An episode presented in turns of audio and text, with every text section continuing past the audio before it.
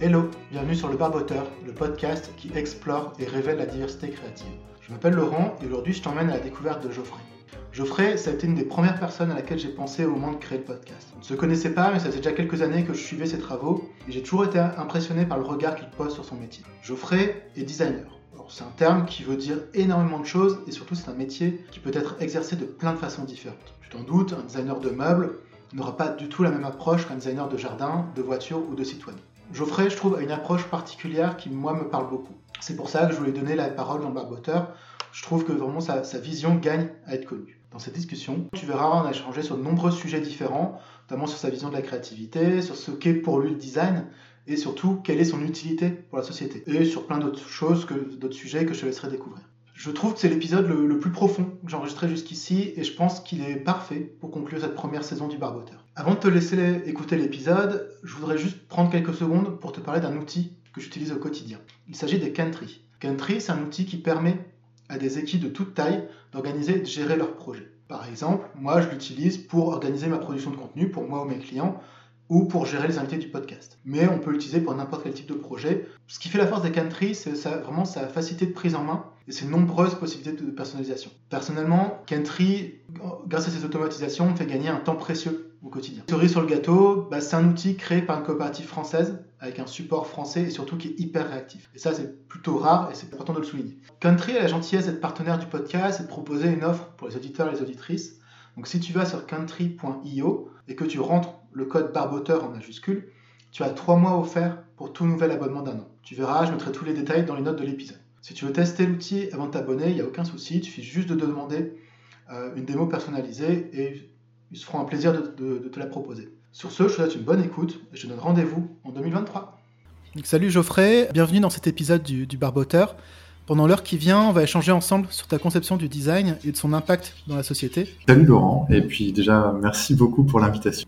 Avant d'entrer dans le sujet, je te propose de prendre un peu de temps pour mieux te connaître. Et euh, une question que, que j'aime bien poser à mes invités, c'est qu'est-ce que tu réponds quand un inconnu te demande qu'est-ce que tu fais dans la vie? C'est une très bonne question quand, quand je suis euh, euh à un repas de famille ou euh, un événement quelconque et qu'on me dit alors toi tu fais quoi dans la vie? C'est toujours, un peu compliqué. Il y a la réponse très courte qui est euh, bonjour, je m'appelle Geoffrey Dorn et je suis designer. Point. Donc là, tout à coup, tu as les imaginaires des gens qui se mettent en place. Euh, tu fais des meubles, tu fais des voitures, tu fais des objets, tout ça. pas du tout. Et après, euh, il y a la réponse un peu plus longue qui est euh, je m'amuse, je fais de l'ordinateur, je dessine, j'essaye d'avoir des idées dans ma tête et de les mettre en forme pour les gens. Et, et, donc là, je commence à citer beaucoup d'exemples de ce que je peux faire, etc. Donc là, tout à coup, ça devient beaucoup plus concret pour les gens quand je sors mon téléphone et je leur montre des affiches que j'ai pu faire, des sites internet que j'ai pu faire, etc. D'accord. Donc pour résumer, tu es quelqu'un qui s'amuse. Ouais, j'essaye, j'essaye de m'amuser sérieusement, on va dire. voilà, je, fais des projets euh, euh, qui me, qui m'animent. C'est surtout ça dans le verbe animer. Euh, il y, a la notion de mouvement et en fait, moi le design c'est c'est quelque chose qui sert à, me mettre en mouvement au quotidien. Ok. Bah, peut-être, avant de rentrer vraiment dans, le vif du sujet, on a parlé un peu de design, et justement, si on parle de design, tout de suite, on pense à des grands noms comme Philippe Stark ou, d'autres, ou au mobilier, euh, ou voire même au design de, de voitures, ce genre de choses. Mais en fait, le, design, c'est bien plus que ça. Euh, en quelques mots, on aura le temps de peut-être de détailler par la suite. C'est quoi pour toi le design La définition, on pourra revenir dessus comme tu l'as dit, parce que c'est vrai que c'est, il y a aucun designer qui est d'accord pour avoir la même définition du design. Donc déjà, c'est compliqué, tu vois. C'est comme si euh, tous les boulangers disaient non, non, faire du pain, c'est pas ça, c'est autre chose. Moi, j'essaie, de, définir le design comme l'outil de mes engagements, euh, et donc de dire voilà, en fait, euh, j'ai des engagements euh, politiques, sociaux, sur la justice sociale, environnementale, puis je travaille avec des Des associations, des clients qui eux aussi ont des engagements qui, qui me parlent, avec qui ça résonne, etc. Et donc euh, on travaille ensemble euh, et euh, pour mettre en, œuvre ces engagements, pour qu'ils puissent exister, pour qu'ils puissent être visibles, pour qu'ils puissent avoir de l'écho, pour qu'ils puissent être en ligne, pour qu'ils puissent aussi être incarnés dans des livres, des affiches, des logos, peu importe. eh bien, j'utilise les outils du design qui sont mes outils à moi. évidemment, il y a plein d'outils dans le design. Hein. Moi, j'en ai un panel assez vaste parce que ça fait plus de 18 ans que je suis designer, donc j'ai eu le temps de me, forger de, mes propres outils, euh, de garder des outils que j'ai appris qui, sont par exemple le dessin, l'écriture, euh, la programmation, ça c'est des choses que, je, que, je, traîne avec moi depuis très longtemps. Et puis euh, je me forme petit à petit avec d'autres d'autres outils. Donc c'est comme ça que je définirai. Après, tout le monde n'est pas forcément d'accord. Hein. Il, y a il, y a on va dire 90% de, du design qui est encore du design, on va dire, global, mondial, qui est tout simplement à la botte de l'industrie et qui est là pour faire vendre, qui est là pour faire acheter, qui est souvent au service du marketing, etc. Et donc, voilà, c'est quelque chose qui, moi, ne me concerne pas vraiment et que je considère, voire même plus du tout comme du design. Mais ça, on pourra en reparler parce que euh, j'essaye petit à petit de dire que certaines choses ne sont plus du design. Ok. Effectivement, l'occasion de rentrer un peu plus dans le détail. Pour toi, ça veut dire quoi être créatif pareil, quelle définition tu donnerais à la créativité? Pareil, c'est une définition super personnelle, on va dire, dans, la question de la créativité. Très bien, parce que sinon on ouvre Wikipédia et puis c'est plus facile. C'est ça. Mais en tout cas, pour moi, être créatif, euh, c'est un combat. Enfin, vraiment euh, au sens martial du terme. Euh, parce que euh, j'ai des souvenirs, j'ai toujours euh, des souvenirs d'enfance où j'ai eu l'impression, les premières sensations d'être créatif quand je dessinais. j'ai toujours dessiné depuis l'enfance. Au début, tu recopies des bandes dessinées, après, tu inventes des personnages, etc.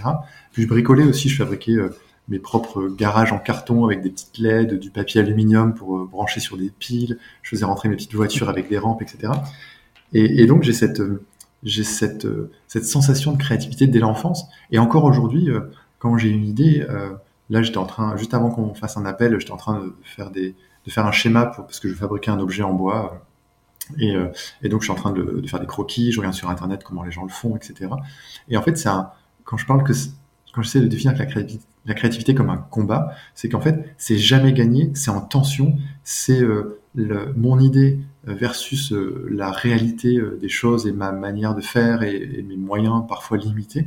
Et donc d'arriver toujours à, lutter contre mes propres limites pour essayer d'atteindre euh, ce, on va dire, cet idéal ou cette volonté que, j'aspire, vers laquelle j'aspire à aller.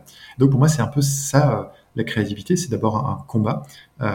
et puis c'est aussi l'esprit du hacker. ça, c'est quelque chose aussi que un peu après l'enfance, la primaire, je suis rentré dans l'adolescence, etc. Et puis euh, les premiers ordinateurs, les premiers Internet, etc.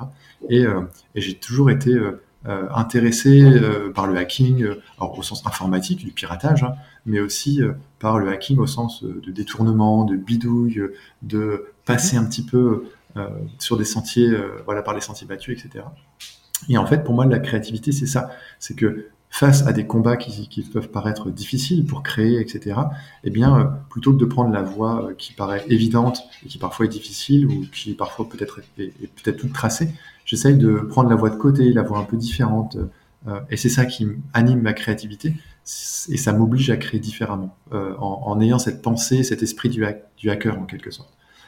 et donc voilà, c'est entre les deux, c'est le, le, combat, le hacking, et puis c'est aussi parfois euh, et ça je, je sais depuis que j'ai des enfants, c'est savoir tout faire avec rien. C'est-à-dire que euh, on, on, a trois fois rien, on a un caillou, un bout de bois, on est dehors, on regarde les nuages, et bien tout à coup on va essayer d'être créatif, on va essayer d'inventer des choses.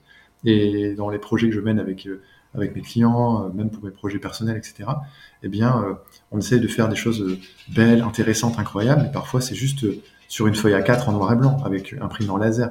Ou parfois, c'est juste avec des lignes de code on essaie de faire un truc euh, qui soit, qui soit beau, qui soit intéressant, qui soit surprenant, etc. Et, ou alors juste avec une seule typo. Avec une, typo, on peut faire des choses fabuleuses. Il n'y a pas besoin de faire des trucs, euh, voilà, d'avoir beaucoup de moyens. Et donc euh, ce décalage entre le minimum de moyens et le maximum de créativité, c'est ce qui m'anime aussi dans, dans, ce combat et, dans cette volonté de, de, faire les choses autrement par le hacking. Tu as dit quelque chose que je trouve intéressant, notamment en, plus en lien avec ton métier de, de designer, c'est la notion d'idée versus la réalité. Mhm. Je pense qu'on a tous en tête des objets qui sont, super beaux, mais qui sont juste inutilisables. En fait. J'ai l'impression que c'est quelque chose que tu as aussi dans ta, vision. C'est que le design doit être au service de l'utilisateur, de l'humain. C'est pas juste un, objet beau pour faire beau. Tout à fait. Enfin... S'il est beau, tant mieux, mais c'est surtout, il doit être utile, si je comprends Tout à fait. Bah, c'est un, un, on va dire, c'est dans l'histoire, euh, dans la grande histoire du design, on va dire, il y a toujours eu euh, cette notion depuis Raymond Loewy, hein, qui disait euh, que la laideur se vend mal. Donc Raymond Loewy, il a, il a designé un peu toute la pensée streamline, donc euh, les, les, locomotives très épurées en métal. Il a dessiné le logo de Lucky Strike, il a fait des choses pour la NASA, etc. Et, et on avait, depuis le Bauhaus jusque dans, dans, sa pensée à lui qui arrivait plus tard, il y avait cette, cette idée enfin, qui était de pouvoir dire on passe du fonctionnel à l'esthétique parce que, parce que, comme le disait Raymond Loewy, la laideur se vend mal. Et donc, euh, euh, le fait de mettre le design au service du beau et donc au service de, de, de, de, l'objet mercantile qu'on puisse acheter, ça a été une façon de, de penser. Euh, moi, là, dans, dans cette... Euh, ça, c'est historique, on va dire. Euh, et aujourd'hui, le design, pour moi, il est plus dans cette histoire-là. C'est-à-dire que on est, on est inondé d'objets beaux et inutiles. Euh, et parfois, en fait, le fait qu'ils soient inutiles, pour moi, ça les rend laids, en fait. Ça les rend moches. Euh, je, je vois énormément passer de projets de design qui sont exposés dans des galeries, des chaises à 15 000 euros, des des objets qui sont, je sais pas, des presse-papiers, euh, euh, mais qui sont intéressants dans leur conception. Hein. C'est bien fait, c'est beau, etc. Mais pour moi, c'est une, vacuité euh, fonctionnelle, c'est inaccessible pour 90% des gens, voire 99% des gens, etc. Et donc, j'ai un, un, rejet, on va dire, presque philosophique et de posture par rapport à, à cette frange-là du design. Mais mais en effet, euh, euh, je dis souvent ça aux clients avec, avec lesquels je travaille, euh, on va pas faire des choses qui vont nous plaire à nous en tant qu'individus, on va faire des choses qui vont mmh. intéresser, qui vont être utiles pour les gens pour qui on travaille en fait. Euh, et les gens qui, pour qui on travaille, ça va être les lecteurs, ça va être les utilisateurs, ça va être les citoyens, ça va être les, les enfants, les personnes âgées, peu importe. On met ses goûts de côté, on va essayer d'aimer les gens pour qui on va qui vont utiliser ce qu'on qu'on fait, qui vont voir nos affiches, qui vont lire nos livres, qui vont euh, euh, qui vont porter notre logo, j'en sais rien, utiliser nos interfaces. On va essayer de les aimer, de les comprendre, de se dire mais qu'est-ce qui les passionne dans la vie, qu'est-ce qui leur fait briller les yeux, qu'est-ce qui les anime, qu'est-ce qui les fait sourire, qu'est-ce qui les fait rire, qu'est-ce qui les touche? Et si on arrive à aimer ces personnes de, la, de cette manière-là, on arrive, à mes yeux, à faire du bon travail de designer en disant moi mes goûts je m'en fiche euh, moi, si c'était mes goûts à moi, ce serait en noir et blanc, en pixels, et on n'en parle plus. C'est très, c'est très sec en termes d'esthétique personnelle, mais je m'en fiche, ça c'est pas grave. Euh, mais donc, quand j'essaie de faire des choses pour les gens, ben, voilà, j'essaie vraiment d'aller vers, vers leur goût à eux, et évidemment euh, de répondre à des, à des, besoins, à des usages, euh, et de remplir une mission. Euh, parce que sinon, en fait, j'ai l'impression que ça c'est des questions philosophiques sur la vacuité de la vie, à quoi sert la vie, pourquoi on est sur Terre, etc. C'est des choses mmh. très, très, très importantes, euh, mais qui sont, qui sont parfois angoissantes, etc. Euh, et donc d'avoir parfois des objets qui n'ont pas de sens, si ce n'est euh, de coûter très cher et d'offrir à chacun un statut social important. Euh, bah, J'aspire à, à, me dire qu'on peut aller plus loin que ça. On peut aller dans dans d'autres formes de réponses sur la vacuité de la vie en se disant voilà, je peux moi-même en tant que citoyen, être humain, euh, parents, conjoints, euh, peu importe, euh, je peux être utile à ma manière et, et me retrouver là-dedans. Et donc ça donne du sens à mon quotidien, ça donne du sens à ma vie, donc je me sens, je me sens heureux quelque part. Donc voilà, pour moi le design, il est, il est dans son utilité aussi là-dedans. Alors, tu m'offres une bonne transition pour ma, ma question suivante, euh, qui justement questionne plutôt tes motivations euh, à créer. Euh, si, imagine, euh, tu es la dernière personne sur Terre et tu sais qu'il te reste encore euh, quelques, quelques années à vivre. Euh, est-ce que tu continuerais malgré tout à créer et à faire du design ou, ou est-ce que tu te dirais ça sert plus à rien, j'arrête mmh. C'est une, une, belle question. c'est une belle question parce que si j'étais la dernière personne sur Terre, comme je le dis, voilà, c'est une situation qui, qui n'arrivera pas. Mais, mais pour, l'exercice de pensée, je, je trouve c'est un bel exercice de pensée que tu me proposes là. Pour moi, le design, ça, comme je disais au tout début, ça me sert à, à me mouvoir, à agir, et ça me sert à, ne pas être fou. Euh, alors je vais, détailler un peu ça, mais c'est-à-dire que euh, tous les matins je me lève tôt, je travaille euh, de, de 6h à 8h, après je m'occupe de ma fille, etc. Et puis, et puis après, voilà, il y a des journées où, je peux travailler toute la journée, il y a des journées où, où je peux pas, etc. Mais j'essaie vraiment de travailler beaucoup. alors pas pour être riche, hein, je, suis, loin d'être riche, mais j'essaie de travailler beaucoup pour pour faire des projets, pour avancer, pour mettre en, en œuvre, comme je disais, ma pensée, mes, mes idéaux aussi. Euh, et en fait, tout ça, ça me permet de me dire que la vie a un sens, que j'essaie d'être utile, etc. Euh, si j'avais été médecin ou agriculteur, je pense que ça aurait été plus facile. Euh, mais hélas, je suis que designer et donc, bah, c'est euh, voilà, c'est pas incroyable hein, quand on voit le monde qui connaît euh, des tournures pas très pas très joyeuses euh, en, ces derniers temps et, dans les temps qui, arrivent. Euh, être designer, c'est pas non plus ce qui va sauver la planète. Tout ça, ça m'anime et c'est au quotidien, c'est la nuit quand je dors pas, je pense à mes projets, j'essaie de les imaginer, de les avancer. Euh, la, la, journée quand j'ai mon carnet dans les mains et que je prends les transports, ben, j'écris, je dessine, je fais des croquis, je réfléchis aux prochaines choses. Puis dès que je rencontre quelqu'un, j'essaie de voir, euh, peu importe le métier de cette personne, j'essaie de voir comment on peut faire des choses ensemble, on peut travailler, on peut réfléchir, on peut faire des choses pour, pour aider cette personne ou, ou dans ses difficultés. Et donc en fait le design, moi c'est c'est comme je le dis, ça m'évite de d'être face à un, à un, vide quelque part et de me dire en fait à quoi je sers quelque part. Et, et, donc, ouais, je pense que si j'étais la, la, dernière personne sur Terre, je continuerais à faire du design. évidemment, je ne le ferai pas pour moi, je le ferai pour, je sais pas, il y aurait peut-être des plantes, des animaux, pour la beauté du monde, je sais pas. Mais en tout cas, je continuerai justement pour pas devenir fou et pour pas me dire ma vie n'a aucun sens. T'es le premier à me répondre effectivement que tu continuerais. Parce qu'en fait, la plupart des, invités à qui j'ai posé la question sont créatifs, mais plutôt pour mhm. les autres. C'est-à-dire qu'ils vont produire une commande, ils vont, de temps en temps, ils vont faire des choses à titre perso, mais c'est surtout une vision parfois un, peu professionnelle mhm. de la créativité. Et euh, toi, à l'inverse, ça fait partie de toi, c'est un comme tu dis, c'est vraiment un mhm. besoin. Et c'est pas, enfin, c'est même plus qu'une simple gymnastique mentale, c'est vital pour ta. La psyché, ouais. Pour mon équilibre psychologique ou, et pour ma vie, donc. Ouais, et c'est, euh, pour moi, le design, c'est, j'attends pas d'avoir une commande client pour faire du design. En fait, euh, mm. quand j'ai des commandes clients, je suis très content, je, je travaille avec, c'est super et tout ça. Mais quand j'en ai pas, et ça arrive de temps en temps et tout ça, en fait, j'ai plein d'idées, plein de projets, je les mets en place, je les mets en œuvre et tout ça. Et, euh, et tu sais que le design, ça peut prendre plein de formes. Là, je te disais, je fabrique des trucs en bois, mais mm. euh, hier, j'étais en train de programmer, etc. Euh, en fait, peu importe, peu importe si j'ai une commande client ou pas, je travaille, j'avance, je fais mes projets, je les sors petit à petit et, et ça me, ouais, ça m'anime. Donc c'est vrai que euh, c'est pas juste mon métier, loin de là.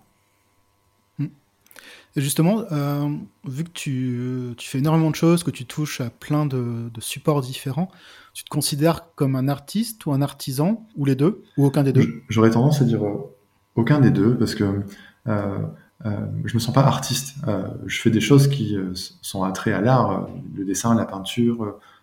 parfois, je sculpte des trucs en bois, etc.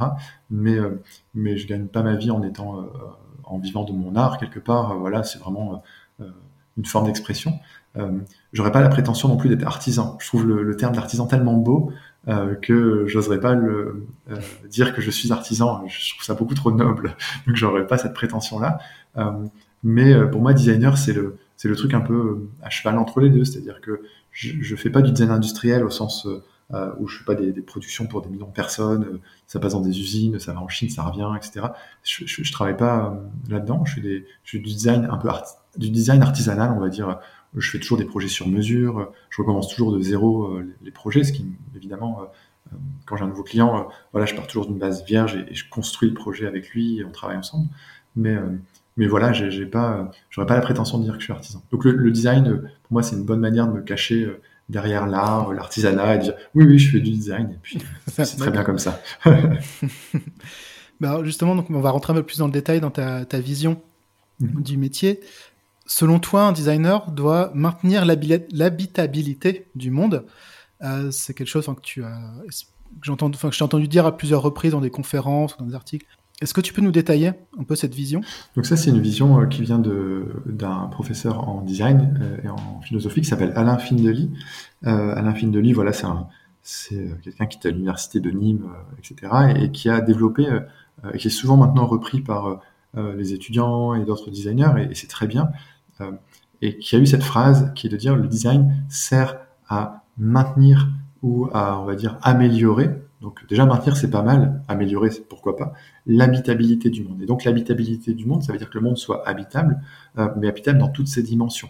Donc habitable euh, au sens premier du terme, donc de, pouvoir y vivre, euh, avoir un toit sur sa tête, habiter le monde, qu'est-ce que ça veut dire, etc. Et puis aussi habiter le monde au sens de d'être d'habiter avec les autres espèces, avec le vivant de façon générale. Euh, et, que tout puisse aller ensemble de la meilleure manière qui soit. Et donc j'emprunte ces mots à Alain Findely parce que euh, il y a énormément de projets de design qui ne vont pas aider à maintenir ou à améliorer l'habitabilité du monde. Donc, est-ce que si, ne, si des projets de design sortent de cette définition du design, est-ce que ces projets-là sont encore du design? Je sais pas, une voiture euh, euh qui euh, électrique qui a une durée de vie très limitée, qui pollue à fond et puis et puis qui n'est pas forcément utile. Est-ce qu'elle va maintenir l'habitabilité du monde ou pas? Je sais pas, un, objet, voilà, un, canapé en cuir ultra design entre guillemets mhm. qui vaut 40 000 euros et qui est exposé en galerie parce que c'est un grand designer entre guillemets qui l'a créé. Est-ce que cet objet-là va maintenir l'habitabilité du monde ou pas? Est-ce qu'il va aider les gens à mieux vivre ensemble, à, voilà, à mieux vivre entre eux, mais aussi dans le monde au sens large avec les différentes espèces, etc. ou pas Et si ça, n'en est pas, si ça, ne, répond pas à ça, est-ce que c'est quand même du design? Ça peut être vu de façon très binaire, noir ou blanc, euh, mais évidemment, il y, a, toute une gradation, il y a tout un ensemble de grilles euh, dans ces, sujets-là. Euh, mais en tout cas, au moins, ça apporte un terrain de réflexion, de se dire si le design c'est ça, dans ce cas-là, est-ce qu'on peut regarder certains projets de design avec cette lumière-là? Et comment elles peuvent être discutées quoi. Mais du coup, c'est uniquement un point de vue personnel ou est-ce qu'il y a des designers qui sont regroupés pour établir une sorte de, je sais pas, liste de critères, par exemple, ou une sorte de charte pour dire ce design, oui, il, il, il maintient l'habitabilité ou non, il ne le maintient pas ou, c'est vraiment chaque designer a son propre point de vue sur la question? C'est en gros c'est un problème et en même temps c'est une, une solution aussi quelque part. C'est que euh, il n'y a aucun consortium de designers. Alors il y a des associations il y a des syndicats de design qui essayent mais euh, qui euh, de par une certaine agglomération de types de personnes, ça crée des micro-bulles, en fait, ça crée des, petites bulles de, façon de penser. Et, donc ces bulles-là, elles sont parfois soit assez étanches, soit elles essayent de, de fermer les, on va dire, euh, l'ouverture du design. Et donc ça, évidemment, ça, ça va venir euh, faire en sorte que la pensée du design, elle est plurielle. Donc quelque part, c'est une bonne chose, mm. parce qu'évidemment, euh, il faut qu'il y ait de la diversité dans, dans ce dialogue, etc., au sein du design. Mais aussi, c'est problématique, parce que c'est-à-dire que quand on veut réunir les acteurs du design en France, eh bien, euh, c'est pas évident parce que bah, on prend les plus connus et les plus connus, c'est pas forcément les meilleurs euh, ou les plus intéressants ou les plus pertinents ou ceux qui vont justement maintenir l'habitabilité du monde. Euh, ou alors, on va prendre les syndicats, les assos, les trucs comme ça qui ont qui se regroupent, mais par aussi sphère d'influence. Ce sont des personnes qui ont qui, euh, qui ne représente pas encore aujourd'hui euh, le, le, designer euh, de 22 ans qui est freelance et qui fait des trucs comme il peut avec des petits sites web parce qu'il galère et qu'il a besoin de se, se payer son loyer. Quoi. ça, j'ai l'impression que ça passe un peu à la trappe. On parle des grands designers qui ont des prix, qui fabriquent des beaux vélos, qui font des projets un peu sociaux, du design de politique sociale, etc. Très bien, mais ça, c'est une frange toute petite de la, de la population des, des designers. Quoi. Justement, enfin, donc tu es aussi formateur. Cette vision, elle est accueillie comment justement par la, nouvelle génération de designers? Parce que j'imagine que forcément, quand tu donnes des cours, euh, tu insuffles cette vision mhm. dans tes cours. Mhm. Bien sûr. Euh, et comment c'est perçu? Est-ce que c'est quelque chose euh, un peu comme un délire, de, on va dire, de, bobo, ou est-ce que c'est mhm. les, gens qui commencent à comprendre la nécessité de re-questionner le design C'est une très bonne question et je te remercie de me la poser. c'est en fait avant même que je puisse aborder ces questions-là auprès d'étudiants. Alors moi, j'ai des étudiants qui sont entre 19 et j'en ai qui ont plus de 30 ans, donc c'est assez vaste en termes de, de projets. Des fois, j'ai des professionnels aussi avec, qui je donne des formations, enfin pour qui je donne des formations. Et, euh, et, avant même que je puisse aborder ma propre vision du design ou faire des conférences, je sens déjà qu'il y a une angoisse de se dire euh, euh le monde s'effondre, la, la, collapsologie, euh, voilà, l'effondrement, etc. C'est des sujets qui, vient, qui viennent effrayer euh, beaucoup de, personnes qui sont dans le design, soit qui se lancent, voilà, qui ont 20 ans et qui se disent bah, moi je me lance dans des études de design, mais euh, mon école elle me fait faire des montres, des voitures, euh, elle me fait faire du packaging, etc.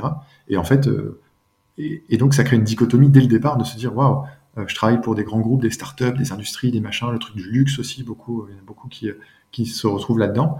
Mais quand ils voient la réalité du monde en face, ça les angoisse parce qu'ils se disent mon travail il va pas du tout dans le sens, ou alors j'essaie de me leurrer, de me mentir un peu en disant que c'est bien, mais il va pas du, tout dans le sens du du progrès euh, euh, de la justice sociale et environnementale. Et donc, euh, il y a dès le départ une certaine forme d'angoisse et de, questionnement là-dedans. Euh, donc souvent, moi, j'ai des étudiants qui viennent me voir en disant, mais Geoffrey, comment tu fais pour gagner ta vie et faire des projets un peu sociaux, un peu engagés, un peu environnementaux, machin Dis-nous comment tu fais, quoi. Donc après, j'essaie de leur expliquer, je leur détaille tout ça. Mais ils voient très bien que mon discours ne s'arrête pas juste à euh, la partie immergée euh, du design, de ce que je peux produire, mais il s'incarne aussi dans ma façon de vivre, de là où je vis, de comment je consomme, de, des, euh, des parties pris que je fais sur ma vie personnelle, sur mes choix financiers, etc., etc. Et ça, je suis assez transparent avec eux là-dessus. Et je leur dis aussi que c'est des concessions. En disant, vous, voulez être designer, pourquoi? Pourquoi vous voulez être designer en 2022 Ça sert à quoi, en fait, d'être designer aujourd'hui? Alors que en fait il faudrait des médecins, il faudrait des agriculteurs, il faudrait des personnes qui accompagnent euh, euh, les personnes qui souffrent, etc. Mais nous, on est designers, pourquoi faire? À quoi ça sert? Et donc, ça les, ça les interroge, ça les questionne, euh, et en même temps, ils sont aussi pris par leurs contraintes personnelles, qui sont je paye mon loyer, je m'achète des fringues, je dois payer mon téléphone, et puis, et puis je suis aussi, je dois vivre mon, ma, jeunesse, mon adolescence, ma jeunesse, etc. Et donc, évidemment, ils peuvent pas du jour au lendemain faire des concessions qui peuvent être très arides, quelque part, très arides. Et euh, donc on essaie de, j'essaie toujours de dialoguer avec eux, de toujours d'avoir un dialogue, de leur dire, euh, je suis pas un exemple, mais je peux vous dire, je peux témoigner de comment je fais les choses. Dire voilà, j'ai fait tel choix, tel choix, j'ai commencé là. Évidemment, quand j'étais étudiant, j'ai dû, j'étais obligé de faire des stages, et donc bah, j'ai été dans des agences de design où j'ai fait des bannières pour McDo, j'ai fait des trucs pour des voitures, machin. mais voilà, j'étais stagiaire et j'avais pas trop le choix. Puis petit à petit, j'ai commencé à refuser, j'ai commencé à essayer de d'avoir de m'orienter vers tel ou tel domaine, etc. Et donc je leur dis, j'en suis arrivé à peu près là et j'ai pas j'ai pas été vraiment aidé quoi. Donc je leur dis vous peut-être vous avez aussi une vision, des sentiments, des engagements, des choses qui vous animent, euh, des choses qui vous, prennent au trip, eh bien, essayez de vous diriger vers ça. Euh, au moins, vous aurez essayé quelque part. De toute façon, c'est aussi c'est un, cheminement. Surtout quand on se lance dans un métier, peu importe le, métier, on a, forcément, la vision évolue avec le temps. Et au, début, comme tu le dis, on est plutôt à, au moins à pouvoir payer ses factures. Et peut-être avec le temps, on y met, on questionne un peu plus le sens de ce qu'on fait. Moi, je sais que je questionne aussi beaucoup euh, bah, le sens de pourquoi, enfin, de, la communication, pourquoi on communique, la publicité, à quoi ça sert, ce genre de choses. Mhm. Mais ça, c'est des choses, tu m'aurais posé la question il y, a, dix ans quand j'ai commencé, en fait, je ne me, la posais même pas, en fait. Bien sûr. C'est un chemin, en fait. Et comme tu dis, c'est une direction. En fait, ce que j'essaie de dire aussi à mes étudiants, c'est que c'est jamais terminé. On sait à peu près vers où on va. Parfois, on fait des zigzags, c'est un peu compliqué. Mais au moins, on, se dirige, on sait vers où on va. Et ça, il faut, il faut de la maturité, il faut du temps. C'est jamais gagné, quoi. C'est ça, et c'est pour moi, enfin, c'est pas à 20 ans ou 21 ans, enfin 22 ans quand tu débutes. Que, alors, peut-être que les, nouvelles générations sont peut-être plus conscientes euh, que, que, nous de, des enjeux, mais voilà, quand tu, quand tu débutes, bon, c'est pas forcément les questions que tu te poses. Bien sûr, mais ouais, nous, justement, pas, pas, des sujets même. Ouais. Toi, justement, d'où ça te vient euh, cette, euh, cette vision et cet engagement? Est-ce que c'est, je sais pas, c'est des gens que tu as rencontrés, c'est des, enfin, ça, ça, vient de ta famille aussi ou comment c'est, on va dire que c'est pluriel et j'ai, je me suis, je m'étais jamais posé la question jusqu'à il y a 5, ouais, 4, 5 ans. Euh, j'ai toujours foncé, et puis un jour on m'a posé la question et j'ai commencé à y réfléchir un petit peu. On me dit mais ouais, d'où ça me vient, c'est, cette vision-là. Et en fait, euh, euh, j'ai l'impression que ça vient de plusieurs choses. Il y a, il y a ouais, 4-5 ans, j'ai commencé à, à, regarder. Je regarde jamais en arrière, et là, je regarde un petit peu en arrière sur ma famille, mes grands-parents, l'histoire de, de, mon vécu familial. Euh, et, j'ai pu comme ça comprendre aussi, euh, euh, bah voilà, les origines de, de, de, mes grands-parents qui ont, qui ont vécu la Seconde Guerre mondiale, qui ont été dans des camps de concentration, qui, ont, qui étaient cultivateurs, qui cultivaient la terre, qui vivaient avec pas grand-chose. Et, et, tout ça, j'ai toujours... Euh, je l'ai compris, j'ai récupéré des livres, des carnets, j'ai lu, etc. Et, donc, et puis après, j'ai aussi regardé tout simplement mes parents. Hein. Mon, mon, père était il travaillait dans les, foyers socio-éducatifs, donc avec des jeunes délinquants. Ma mère travaillait avec la toute petite enfance en école maternelle, etc. Et donc, euh, euh, toujours avec cette, euh, cette on va dire, amour de, des jeunes générations, de la jeunesse, etc. Et puis dans mes grands-parents, c'est la volonté de se débrouiller, etc. Et puis, j'ai jamais, j'ai jamais eu, on va dire, un, grand confort financier, personnel, d'installation, etc. Même si je considère que j'ai tout ce qu'il me faut. Mais mais dans cette aridité-là, comme j'en parlais tout à l'heure, j'ai toujours trouvé ça euh, intéressant. Et en même temps, de voir qu'il y en a toujours euh, d'autres qui ont, qui ont moins, pour qui c'est compliqué. Euh, je, me suis toujours dit, ça m'a toujours un peu révolté, rebellé. Cette, cette volonté un petit peu de se dire, qu'est-ce que je fais de ce feu, de cette rébellion, de cet énervement, de cet agacement sur le monde? Je peux râler, je peux manifester, je l'ai fait beaucoup. Mais, mais j'essaye de, de, le tourner autrement, de façon constructive quelque part. Je préfère toujours construire que détruire les choses même si parfois il faut faire table rase et déconstruire pour reconstruire. Mais, euh, mais voilà, ça me vient de là. Après, c'est venu de beaucoup de lectures, c'est venu de, de mes enseignants. Moi, quand j'étais aux Arts décoratifs de Paris, donc c'est l'école que j'ai pu faire, euh, j'ai eu des enseignants comme euh, qui étaient de gauche, qui avaient fait mes 68. J'ai eu Pierre Bernard, j'ai eu Rudy Bord. voilà, pour ceux qui connaissent, c'est des immenses designers. voilà, et, et voilà, j'ai eu d'autres d'autres enseignants qui sont designers et, très souvent dans des questions d'engagement qui sont voilà dans une culture de gauche euh, pour la plupart, etc. Et, euh, très souvent dans les écoles c'est comme ça. Et puis et puis les, les élèves qui en sortent quand ils commencent à travailler, ça change, ça se transforme et ça s'estompe et parfois ça, ça, devient en effet euh, de la, des personnes de, de gauche avec des, des, idées de droite quoi. Donc c'est un peu mélangé etc. Si tu dois faire cette dichotomie droite gauche. Donc voilà donc ça, ça me vient de là et puis ça me vient aussi de bah voilà de je pense de de cette volonté, euh, comme je dis tout à l'heure, le, design et la créativité, pour moi, c'est un combat. Et de me dire euh, contre quoi j'ai envie de me, battre. Quoi. Mm. Et, euh, et, donc, ça, c'est, ça, vient, ça vient de tout ça. Tout à l'heure, tu, tu, tu, abordais justement une question que tu, tu, posais à tes étudiants sur le sens du design et l'intérêt du design aujourd'hui. J'ai envie de te retourner la question. À quoi sert un designer aujourd'hui? Alors, à quoi sert un designer aujourd'hui? C'est une, une, bonne question. De ton point de vue, bien sûr. Comme je le disais tout à l'heure, il y a tellement de designers très différents. Bah oui. Euh, voilà, il y a des designers qui travaillent en intégré en agence pour euh, refaire des, des, boutons pour une application de la SNCF et qui refont de l'ergonomie. Euh, à quoi il sert? Bon, Il sert à optimiser le truc pour que ça fasse plus de clients, etc. Et donc, c'est ce que je disais un petit peu tout à l'heure, c'est que à 99% aujourd'hui, euh, les designers servent à faire marcher les entreprises, quoi, à faire tourner des entreprises, etc. Parfois à innover un peu au sein de l'entreprise, parfois, on va dire, à, faire, euh, à, faire continuer des modèles existants. et puis, il y a quelques designers qui essayent euh, de, de, faire les choses autrement, de déconstruire, de proposer une autre vision du monde, etc. Donc aujourd'hui, euh, un designer, euh, ça renvoie aussi à, ça veut dire quoi? Servir quelque part, être au service d'eux, donc être au service de, de personnes, être au service de d'entreprise, être au service du bien commun, être au service de sa famille, être au service de son, de son, de son quartier, de sa ville. Donc évidemment, à quoi ça sert un designer?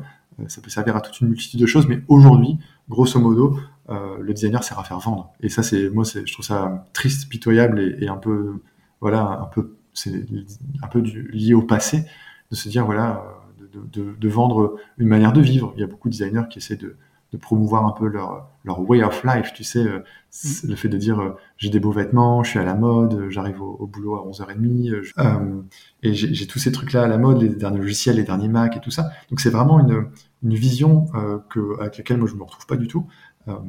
et donc ça, ça, servirait un peu à, entretenir ces modèles existants, le design. Et après, il y a, c'est ce que, comment il s'appelle euh, ça me reviendra plus tard, euh, quelqu'un qui travaille sur les enclosures, donc le, fait de fermer des imaginaires. Il y a des designers euh, tout doucement, alors 3-4 à ma connaissance, qui, qui commencent un peu... c'est Alexandre Monin, voilà, qui commence un peu à travailler là-dessus, qui essaie de dire, voilà, les designers peuvent accompagner via leur création, via le travail des imaginaires, à dire, voilà, l'imaginaire du progrès, de la croissance, etc. On va fermer tout ça tout doucement, de dire en fait, on va pas dire qu'il faut pas aller sur Mars. On va dire euh, ça sert à rien de, se projeter euh, d'aller sur Mars parce que ça va aller à, l'inverse euh, de l'habitabilité du monde, ça va aller à l'inverse de, tout ça. Donc avant même que ça se produise, on va essayer de déconstruire dans l'imaginaire le fait que ça puisse exister. Euh, le que ça puisse être attirant, être, comme j'entends parfois en agence, être sexy. Des fois, j'entends ce terme-là euh, dans, chez, des gens, etc. Donc, d'être désirable quelque part. Et donc, de se dire, en fait, qu'est-ce qui est, désirable pour les gens? Vu que le design fait appel aussi évidemment aux émotions. Et donc le designer peut aussi euh, servir à ça, à servir différemment, de se dire voilà, ce qui est désirable aujourd'hui, c'est les voitures, les fringues, les bijoux, les trucs comme ça, d'avoir le dernier ordi à la mode, etc. les petits trucs un peu qui nous font briller les yeux et on est content d'acheter, etc. Mais si demain ça, ça n'est plus désirable, on va les rendre indésirables. eh bien, qu'est-ce qu'on peut arborer comme chose de désirabilité? Et a des designers qui essaient de dire, voilà, euh, euh, mettre les choses en commun, c'est ça qui est désirable. Euh, penser aux, relations humains, animaux, humains, végétaux, etc., c'est ça qui est désirable. Penser au minimalisme ou à l'absence de, de, de besoin de surconsommation, c'est ça qui est désirable, etc. Donc voilà ce à quoi le design pourrait aussi servir. Ça rejoint un peu le, une tendance qu'on voit de plus en plus sur le, la création de nouveaux imaginaires et de nouveaux récits. Oui, alors ça c'est beaucoup dans l'écologie qu'on retrouve ça. C'est ça et justement aussi de, en partant du, du, du, postulat que tous les discours un peu angoissants sur justement, tu parlais de, de collapsologie, d'effondrement, de choses, bah en fait, ça fait plus peur et ça donne pas forcément envie d'agir, alors que euh, justement, enfin, on applique les, les techniques marketing, le fait de rendre désirable bah, un futur effectivement, ou bah peut-être un peu moins de technologie, un peu moins de de ceci, un peu plus de cela, bah, ça pourrait inciter plus les gens à passer à l'action. Oui, euh, c'est, c'est, euh, il y, a différents pensées hein, sur les, il y a différents penseurs, pardon, sur les questions anthropocéniques, mais on a des gens comme Pablo Servigne mm-hmm. qui a écrit Comment tout peut s'effondrer. C'est un super bouquin. J'invite tout le monde à, écouter Pablo Servigne, lire ses ouvrages. il, a, il a écrit ce livre avec le Raphaël Stevens. Il parle de active hope, c'est-à-dire d'espoir actif de se dire en fait c'est bien beau d'espérer que demain tout ira mieux, mais en fait euh, il faut être actif, il faut agir, il faut se lever et commencer à faire des choses aussi euh, de façon concrète, euh, en espérant au fond de soi que ça puisse changer. Et puis après on a des gens comme ça va me revenir aussi Vincent Minero, Vincent Minero qui est on va dire l'antithèse de Pablo Servigne, mais mais qui aborde les mêmes thématiques sur les questions anthropocéniques et, et, et pour lui pour ça, n'ira pas forcément mieux les lendemains si on ne résout pas les problèmes psychologiques que l'on a nous-mêmes par rapport à notre existence sur Terre et par rapport au monde. Et donc, il invite aussi chacun à, se questionner sur, sur ça et il invite chacun à, à décroître aussi euh, financièrement, à partager ses propres ressources, ses propres revenus, à faire les choses de ses mains, etc. Et pour avoir un, impact très concret, euh, c'est un peu les trois conseils qu'il donne. Quoi. Euh, mais, mais voilà, il y, a un ensemble de penseurs que moi j'écoute beaucoup, je lis beaucoup, évidemment. Il y, en a beaucoup d'autres. Hein. on peut aussi lire les ouvrages d'Ivan Illich, on peut aussi regarder euh, ce que toutes les conférences de Jean-Marc Jancovici, etc., où, où, ils sont tous assez différents, mais, euh, mais après on fait un peu sa synthèse et, et on essaye aussi de, de voir là-dedans, d'une part, comment ne pas avoir peur, et si on a peur, pourquoi? C'est qu'en fait, quelque part, on a peur de mourir, ça veut dire, parce qu'en fait, évidemment, derrière les questions anthropocéniques, c'est la mort. Alors, est-ce que c'est notre mort, la mort de, des générations euh, futures, ou la mort de la vie sur Terre en général dans 50, 100, 200, 500 ans, on ne sait pas. Euh, eh bien, ces angoisses-là, pourquoi elles nous font peur, enfin ces questions-là, pourquoi elles nous font peur, et euh, qu'est-ce qu'on a à résoudre face à ça. Donc moi, c'est des questions que je me pose et sur lesquelles je travaille aussi euh, euh, dans mes projets personnels de design, c'est ce rapport à la mort qui pourrait être hyper angoissant et qui, comment on pourrait penser de manière apaisée en, se disant que de toute façon, il faut aussi pouvoir le repousser parce que c'est pas dans l'intérêt d'une espèce comme l'humain que, que de voir sa, sa propre finitude. Donc et pour ça, faut n'hésitez pas non plus à lire Sioran, euh, Sioran qui est un, penseur euh, euh que j'aime beaucoup, hein, euh, et qui a écrit de l'inconvénient d'être né. Et donc il est un peu dans la, dans la, dans la pensée de, euh, de Nietzsche ou sur les questions du, nihilisme. Voilà, c'est quelqu'un moi qui m'a fait beaucoup aussi penser, réfléchir et, et, aussi agir en fait, parce que même dans la pensée nihiliste, moi tout ça, ça m'amène à agir, ça m'amène à, à me sentir apaisé aussi face parfois, comme je disais tout à l'heure, à la vacuité du monde ou à, sa finitude.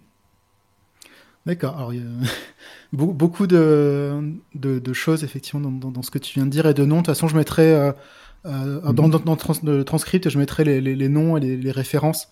Bien sûr, je pourrais t'envoyer des liens aussi si tu as besoin. Ça marche.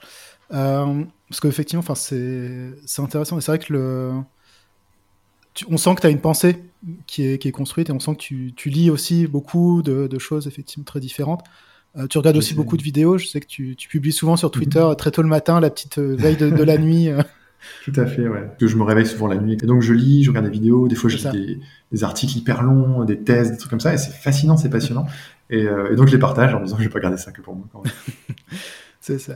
non mais voilà, t'es, es, une bonne source en tout cas de, de, curiosité et de, de, justement de, de, référence, on va dire, sur des sujets auxquels on pense pas forcément. Justement, c'est ça, ça aussi qui est bien, c'est que tu, dans, dans ta veille matinale, on va dire, ou nocturne, tu explores différents sujets aussi. Donc ça, c'est aussi mhm. intéressant.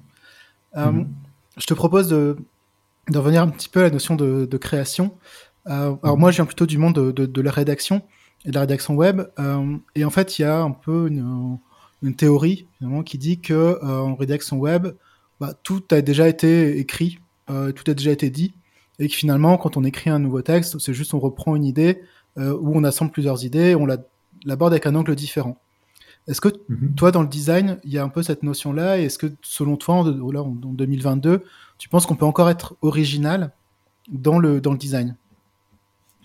C'est une bonne, c'est une très bonne question aussi, décidément. Euh, est-ce qu'on, qu'on peut être, est-ce qu'on peut être original? La question, c'est est-ce qu'il faut être original dans le design? Oui aussi. Euh, être original, ça veut, ça veut dire être différent. Alors, si, en tout cas, si être original, ça veut, ça veut dire être différent. Euh, euh dans ce cas-là, oui. Euh, je pense que dans le design, tout n'a pas été dit. Euh, bien au contraire, il y a un appauvrissement, pas en termes de forme, mais en termes de, de, de sujets et de, de concepts le design qui, est flagrant, qui est triste. Là, on parlait de la mort à l'instant, on parle de l'anthropocène. C'est des sujets qui, euh, qui sont très peu abordés dans le design euh, au sens très large du terme aujourd'hui.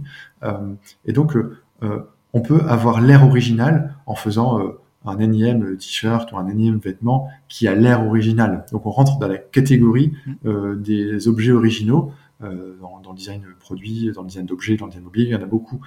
par contre, être différent, euh, c'est là où pour moi c'est différent du, mot original, c'est de dire euh, euh, on, peut être différent et ne pas et ne pas pour autant être original ou se faire remarquer. Mais en tout cas, je, me dis que dans le design, tout n'a pas été fait, tout n'a pas été dit, tout n'a pas été écrit, tout n'a pas été conçu, parce qu'évidemment, le monde change tout le temps. Alors évidemment, les fonctions de base, elles sont toujours là, c'est-à-dire on, on, mange, on s'assoit, on vit, on respire, on, on, coupe des choses, on les, on les recolle, peu importe. Il y, a, toutes ces fonctions de base un peu et tous les besoins dont on parle souvent hein, dans la pyramide de Maslow, etc. Euh, mais il y a des manières d'y répondre qui sont très différentes et, euh, et je pense qu'il y a encore plein, plein, plein de manières d'y répondre euh, différentes qu'on peut encore imaginer. Donc je dis toujours ça à mes étudiants en design parce que quand ils voient un petit peu, quand je leur fais des cours d'histoire du design, etc., parfois même du design interactif, qui est une histoire beaucoup plus récente, ils ont l'impression que qu'est-ce qu'ils vont proposer eux en tant que personne dans tout ça, en tant que designer dans, dans tout ce, dans ce brouhaha quelque part, eh bien, euh, c'est ça euh, qui est intéressant, c'est la singularité de qui ils sont en tant que designers euh, et comment eux ils se positionnent. Ça demande de, se renseigner, d'avoir de la curiosité, de, lire, de tout ça.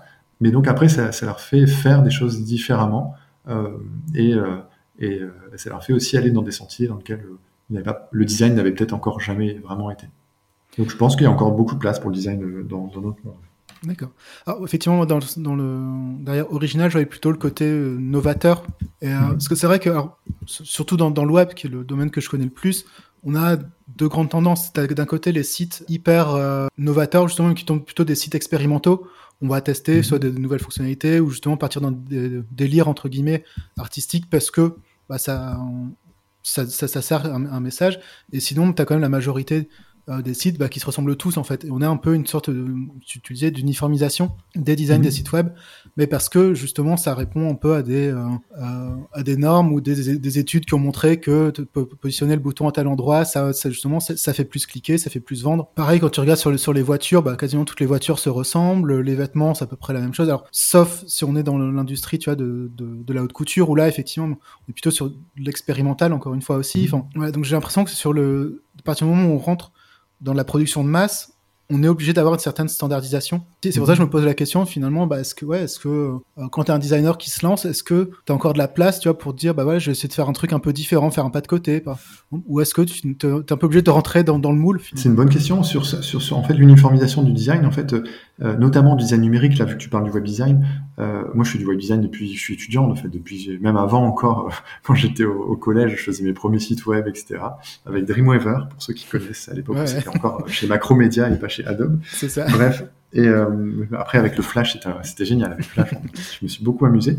Et, et aujourd'hui, en fait, on a des, des outils. Euh, en fait, aujourd'hui, il y a des outils de production de web design qui sont euh, standardisés pour faire du web design standard, pour aller vite, pour uniformiser tout. et donc, si on uniformise, c'est aussi pour des questions de coût et de temps. Et donc, ça s'inscrit dans une production industrialo-capitaliste, en gros. Euh, parce que l'objectif c'est de faire le maximum de trucs en un minimum de temps pour que ce soit le plus rentable possible. Donc évidemment, quand on a des outils euh, euh de type WordPress, tous les CMS en fait qui servent à, à, installer un site en 2.2 parce que sinon ça mettrait trois mois à coder, tous les outils de type Figma, de type Adobe XD, etc., qui servent à faire des applications mobiles, à faire du web en général aussi, euh, enfin, en faire des interfaces au sens large, euh, ils correspondent à nos écrans. Donc, on a des écrans carrés, rectangulaires, enfin, je veux dire, euh, rectangulaires, donc avec des, des, angles droits, déjà. Imaginons que si on avait des écrans ronds, comme sur une smartwatch, bah, déjà, ce serait différent. Peut-être nos outils ne seraient pas, ils seraient encore, voilà, peut-être pensés différemment. Et puis, tout, tout le, tous les supports étant un peu uniformisés, aujourd'hui, nos applications, quand je vois certains étudiants qui utilisent Figma ou même des professionnels, hein, ça sert à faire des boîtes des petits rectangles qu'on vient aligner ou désaligner, on va mettre des couleurs, on va mettre du texte par-dessus, etc. Mais c'est juste des petites boîtes, et on va toucher des petites boîtes, et on va lire du texte, on va regarder des petites mm. images, etc. Mais euh, où, est, où est la sensation, où est le sensoriel, où est euh, euh, l'image qui va nous surprendre, où est le, le, toucher sur l'écran Moi, quand j'étais étudiant, après mon bac plus 5, j'ai fait deux ans en tant que designer-chercheur, donc j'ai rejoint un laboratoire de recherche sur l'identité numérique et la mobilité. Et, et, donc, en tant que designer, j'ai prototyper des expériences euh, tactiles, sensorielles sur des écrans euh, de téléphone, par exemple. Euh, et, c'était des interfaces qui servaient à communiquer, mais pas à communiquer comme un texto ou un email, mais à communiquer par de la chaleur, de la couleur, par des petits messages qu'on vient de glisser sur le bord de son téléphone, etc. Donc toute, toute une, on va dire, des métaphores et une émotion dans les formes de design. Et aujourd'hui, les outils qu'on a, en tout cas la majeure partie des outils qui nous sont mis à disposition, ne permettent pas de faire ça, ou alors il faut vraiment les déconstruire, se les approprier, etc.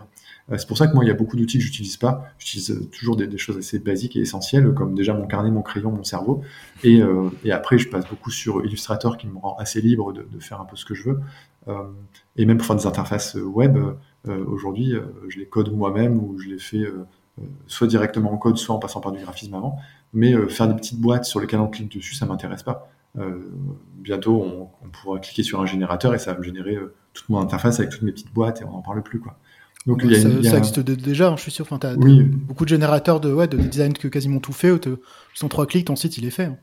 C'est ça. Et, et, mais ce sera un site euh, qui, on parlait d'artisanat tout à l'heure, qui sera euh, pas du tout sur mesure, qui sera, ah euh, qui correspondra à des standards d'ergonomie, d'accessibilité, de référencement, etc. Très bien. Mais mais ce sera pas un site différent. moi qui, qui ai beaucoup travaillé avec Flash, comme je te le disais, on, je faisais des sites cartographiques dans lesquels on pouvait zoomer, il y avait des vidéos, il y avait du son, euh, on pouvait vraiment euh, faire des expériences euh, incroyables qui sont beaucoup plus difficiles aujourd'hui à faire en, HTML, CSS, JavaScript par exemple. Mais, mais voilà, ne serait-ce que mon portfolio geoffreydorn.com, c'est un petit rond avec des mots qui affichent, qui s'affichent en circulaire. Quoi. Et ça, à l'époque, je pense que je l'aurais fait en Flash, là j'ai fait en, en JavaScript, mais mais c'est pas voilà c'est très basique très simple très minimaliste parce que je voulais pas faire un truc trop lourd mais c'est pas des petites boîtes avec des grandes photos quoi. J'invite les auditeurs à aller voir sur le site. C'est perturbant la première fois que tu arrives parce que tu sais pas où il faut cliquer. Mais une fois que tu as compris, en fait, bah, je trouve c'est intéressant effectivement la façon dont tu le fais. Et en fait, en juste un cercle, tu as tout dit en fait. Après, c'est mhm. juste à renvoie vers tes liens. Vers... Oui, ça renvoie vers des liens externes. Je ne suis pas, je peux faire un truc très compliqué. Mais c'est vrai que on arrive sur la page, c'est vide, il y a juste mon nom. Donc, bah, on mhm. va mettre sa souris sur mon nom et quand on clique dessus, il y a, choses. Quoi. Après, j'ai fait, je fais d'autres sites qui sont un peu plus euh, classiques dans leur forme, etc. Mais j'essaie toujours euh, d'avoir le, souci de, de, faire les choses euh, différemment et un petit peu à ma manière aussi, parce que vu que je code mes sites moi-même, j'aime bien quand c'est fait un peu à la main et qu'on sent, on, sente un peu que c'est fait à la main justement. Mais après, ça pose aussi la question de, tu vois, être différent, être original, c'est bien, mais d'un autre côté, les, les, internautes ou les utilisateurs finaux sont quand même habitués justement à certains codes. Comme ça. Et c'est vrai que euh, tu vois, un site comme le tien, pour moi, je, le rentre un peu dans, la case des sites expérimentaux et un site un, peu justement hors norme au sens, mhm. sens en dehors des normes. Mhm. Euh, mais du coup, pour un internaute lambda, effectivement, que, que tu arrives sur un site, euh, bah, il est habitué à avoir son logo en haut à gauche, ce genre de choses, la barre de navigation. Et donc, pour moi, tu as un peu justement cette, cette tension entre faire des choses originales, enfin des sites qui ont, qui ont une âme vraiment, et mhm. bah, les attentes des utilisateurs mais même, enfin, c'est pour les sites, mais pas que, hein, pour, tout, et justement les habitudes des, utilisateurs et utilisatrices finaux. Mhm. Euh, voilà, donc, je sais pas comment toi tu, enfin, tu, tu gères ça, justement, cette volonté de, euh, bah, de proposer des expériences uniques, mais qui malgré tout doivent quand même rentrer dans des schémas pré un peu euh, préconçus. Quoi. Ouais, c'est toujours un équilibre à avoir. Évidemment, si on fait un site où il n'y a, pas de a pas de typo, c'est que des, des petits euh, des petits animaux qui courent partout et on dit voilà c'est ça mon menu débrouille-toi avec c'est un peu c'est un peu particulier c'est un peu bizarre mais pourquoi pas en fait euh, si on veut changer les choses différemment si on veut faire la révolution quelque part on pense souvent qu'une révolution euh, ça se fait du jour au lendemain etc mm. l'étymologie du mot révolution il est intéressant ça veut dire ça vient de ça vient du latin ça vient de volve qui veut dire rouler et de re donc c'est rerouler donc c'est renrouler donc c'est aller en arrière c'est le recommencement donc quand je vois une révolution, je vois une, petite flèche qui va revenir un petit peu au début pour faire les choses autrement, évidemment, pour pas recommencer la même chose. Et sauf qu'on fait pas une révolution. Euh, euh, alors voilà, en tout cas dans, dans, le design comme ça, pour que ça puisse prendre. Euh, moi, j'imagine décaler tout doucement, de site en site, de projet en projet, tout doucement certaines règles. En disant voilà, bah ça, on va pas le faire comme ça, on va le faire un petit peu différemment. Puis la fois d'après, on va aller encore un peu plus loin. Puis la fois d'après, encore plus loin. Et puis finalement, on va pas mettre de menu. Et puis finalement, il y aura peut-être pas de logo, etc. Et puis, euh, petit à petit, au final, on est revenu euh, à l'origine de quelque chose qu'on a commencé. Et puis, ben, les gens ont, suivi quelque part cette révolution euh, pour faire les choses différemment. Donc, c'est une révolution douce quelque part dans, dans les usages. Et ça, ça je trouve ça intéressant parce que ça montre aussi l'amour qu'on peut avoir pour les utilisateurs et les gens qui, qui utilisent ce qu'on fait. Parce qu'évidemment, du jour au lendemain, on peut dire voilà, c'est comme ça, c'est pas autrement. si vous n'y arrivez pas, vous êtes bête, quoi. bah non, en fait, c'est pas comme ça que ça marche. Et, ou, et, à l'inverse, c'est-à-dire, euh, voilà, je vous mets devant un truc que vous connaissez par cœur, que vous soyez sur tel site ou tel site, c'est pareil. au final, à quoi ça sert que vous soyez avec moi si de toute façon c'est pareil partout Donc il faut, faut, toujours trouver l'équilibre entre les deux quelque part. C'est d'ailleurs justement l'approche qui est utilisée, alors, si on reste dans le domaine du web, euh, mhm. par les géants du numérique, soit Facebook ou autre. En fait, ils vont jamais ils vont changer leur site intégralement. C'est toujours par petites touches. C'est euh, un coup, c'est on va amener des arrondis par-ci, par-là, on va euh, bouger un petit peu le logo, on va changer un peu l'interface, mais c'est enfin, très rarement des changements vraiment radicaux et qui, ouais, ouais, c'est ça.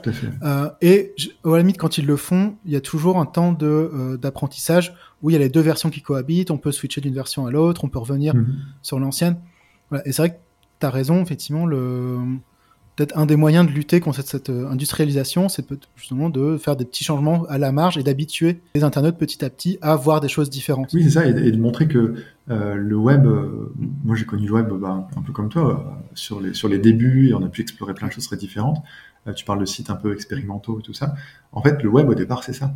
Aujourd'hui, on, est habitué à des sites sociaux, à des sites dans lesquels tout est en, en CMS, etc. Mais mais d'arriver sur la page de quelqu'un avec ses petits gifs animés, son petit univers, euh, eh bien, euh, on sent qu'on est dans un endroit particulier et que c'est différent de, de, ceux des autres. Donc, euh, c'est ça que je trouve touchant en fait dans le, dans le design et dans le web design un peu amateur ou, ou un petit peu artisanal. C'est cette c'est ce côté où quand on arrive sur la page de quelqu'un, on se dit tiens, c'est pas comme chez les autres, ça a l'air ça a l'air sympa. Je vais enlever mes chaussures, je vais m'installer puis je vais regarder ce qui se passe quoi. C'est exactement de là que enfin, vient le terme homepage, justement en anglais, à, l'origine, c'est justement ça, ça c'est un peu son chez-soi sur le mmh. web en fait. Donc du coup, on retrouve vraiment l'univers de la personne, on retrouve ah oui, des fois c'est kitsch, des fois c'est des fois c'est moche, des fois c'est dans tous les sens, mais au moins c'est l'univers de la personne en fait. Mmh, tout à fait. Et on est vraiment invité bah ouais, ça. Euh, alors justement, tu parlais là donc de tes, euh, tes débuts. Euh, alors t'es pas si vieux que ça, mais t'as quand même commencé très très tôt. Euh, Est-ce que tu te souviens justement de tes premiers tes premiers travaux? Alors, soit étant enfant ou même plus tard étant étudiant ou, freelance J'ai mes premiers souvenirs d'ordinateur où euh, mon papa avait acheté un Commodore 64 euh, qui faisait, je sais pas, au moins 15, 15 kilos, donc c'est une grosse machine. alors, c'est un Commodore 64 portable à l'époque avec cet écran un peu pixel. en couleur avec des sons très stridents, les disquettes très grandes, tu sais, un peu souples là, et ce petit jeu Mimi la fourmi qui auquel je pense encore aujourd'hui en tant qu'adulte. Euh, et, ça, c'est des premiers souvenirs, on va dire, de, pas forcément de création, mais de, de, rapport à l'image, à la fascination, etc. Et puis, euh, et puis bah, évidemment, j'ai fait, euh, comme beaucoup d'enfants, comme je disais, beaucoup de, beaucoup de dessins, beaucoup de constructions, d'objets, cartons, etc. Après, quand l'ordinateur est, arrivé, j'ai commencé à dessiner sur l'ordinateur, donc j'avais mis de l'argent de côté pour m'acheter ma première petite tablette Wacom format A5, je crois, toute petite.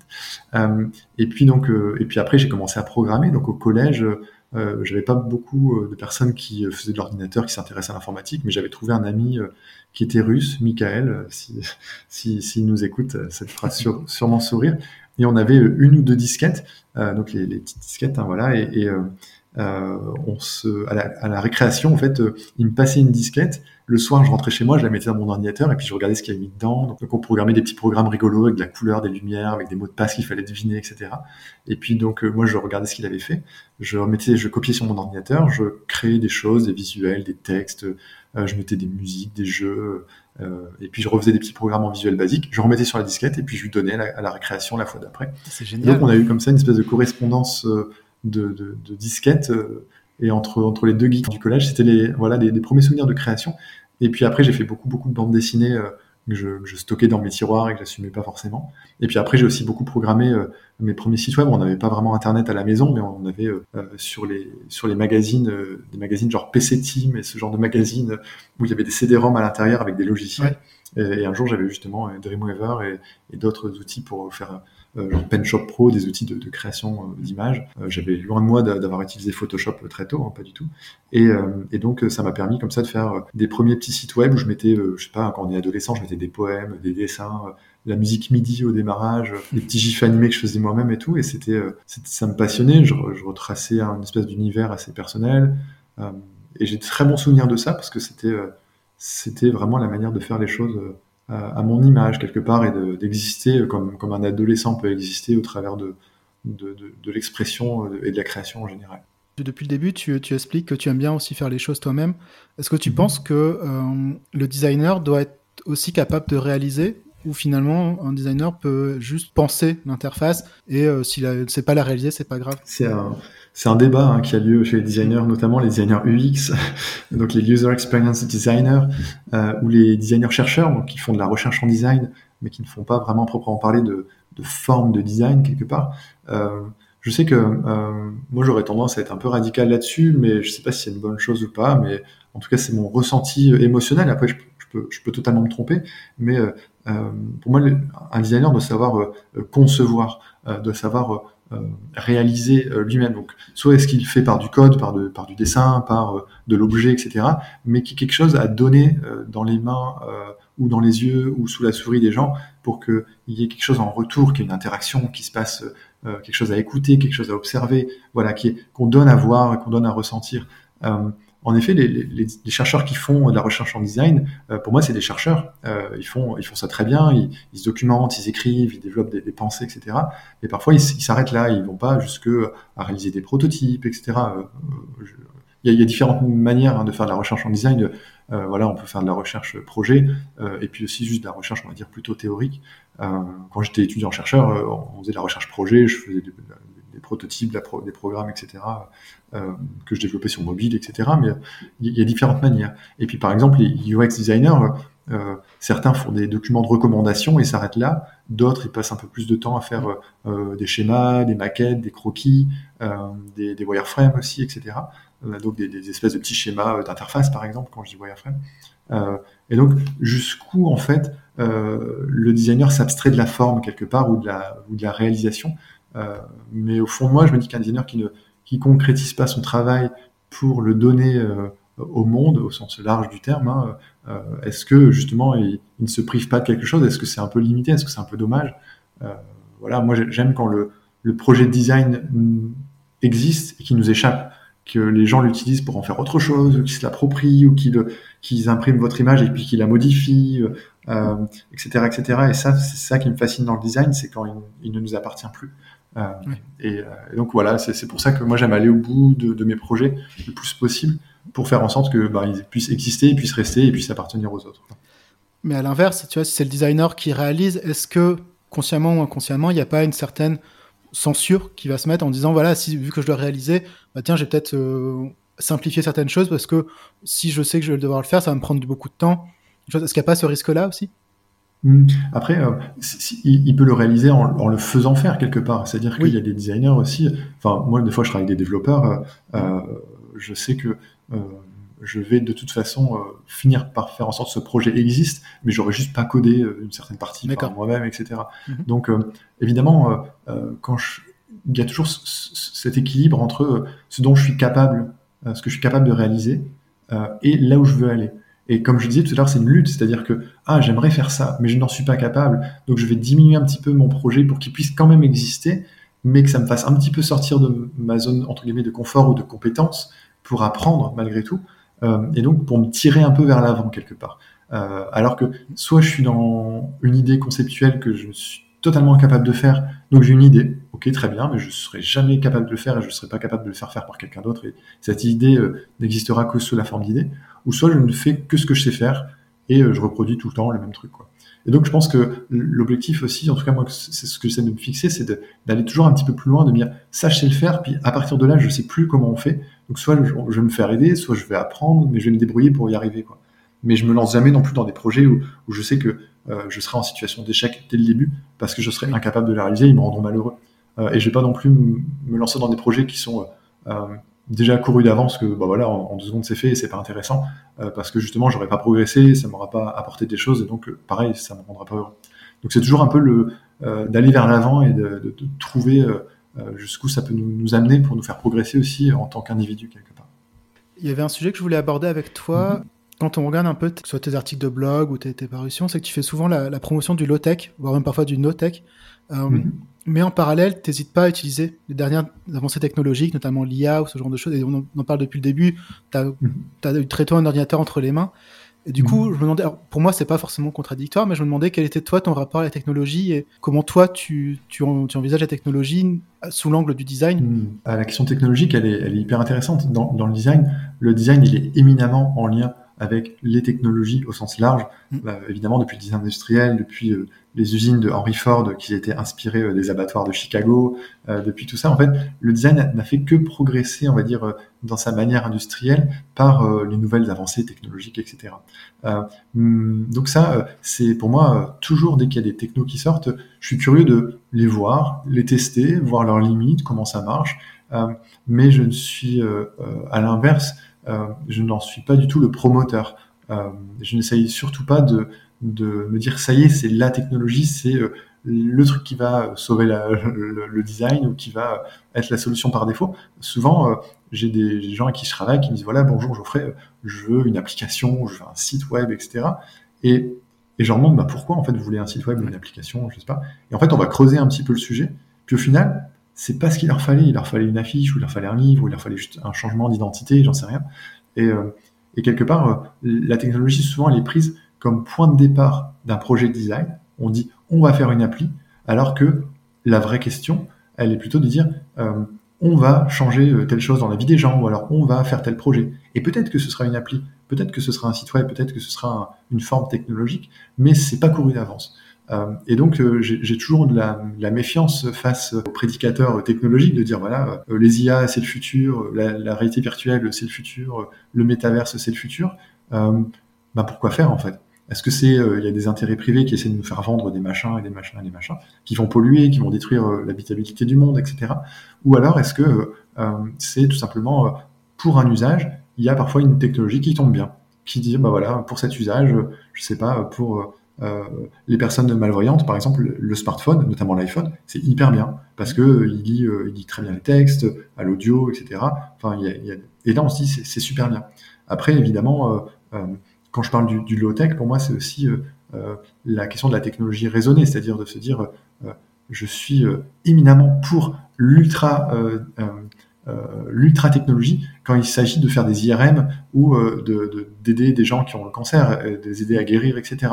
par contre, je suis à l'inverse de la technologie quand je me dis voilà, il faut que je sais pas euh, je, balaye chez moi, j'ai pas besoin d'un truc avec des robots, du wifi, des trucs compliqués, machin. Je prends un balai, je balaye. Et en fait, des fois, euh, il y, a beaucoup cette, cette volonté et ce mythe du progrès, de se dire le progrès doit se faire par le toujours plus technologique. En fait, j'essaye d'épurer le plus possible pour me dire, tiens, est-ce que ce truc-là, je peux m'en passer? Est-ce que ça, maintenant, je peux m'en passer? Et évidemment, il y a des choses dont je peux me passer, etc. Un ordinateur pour travailler, ne serait-ce que ça. Euh, mais si demain, je sais pas, mon, mon, métier changeait, ma vie changeait un peu, je me dis, voilà, est-ce que je peux me passer d'un ordinateur? Tiens, peut-être une, une, imprimerie avec des, avec des caractères en plomb, peut-être ça me suffit à faire mon métier, j'en sais rien.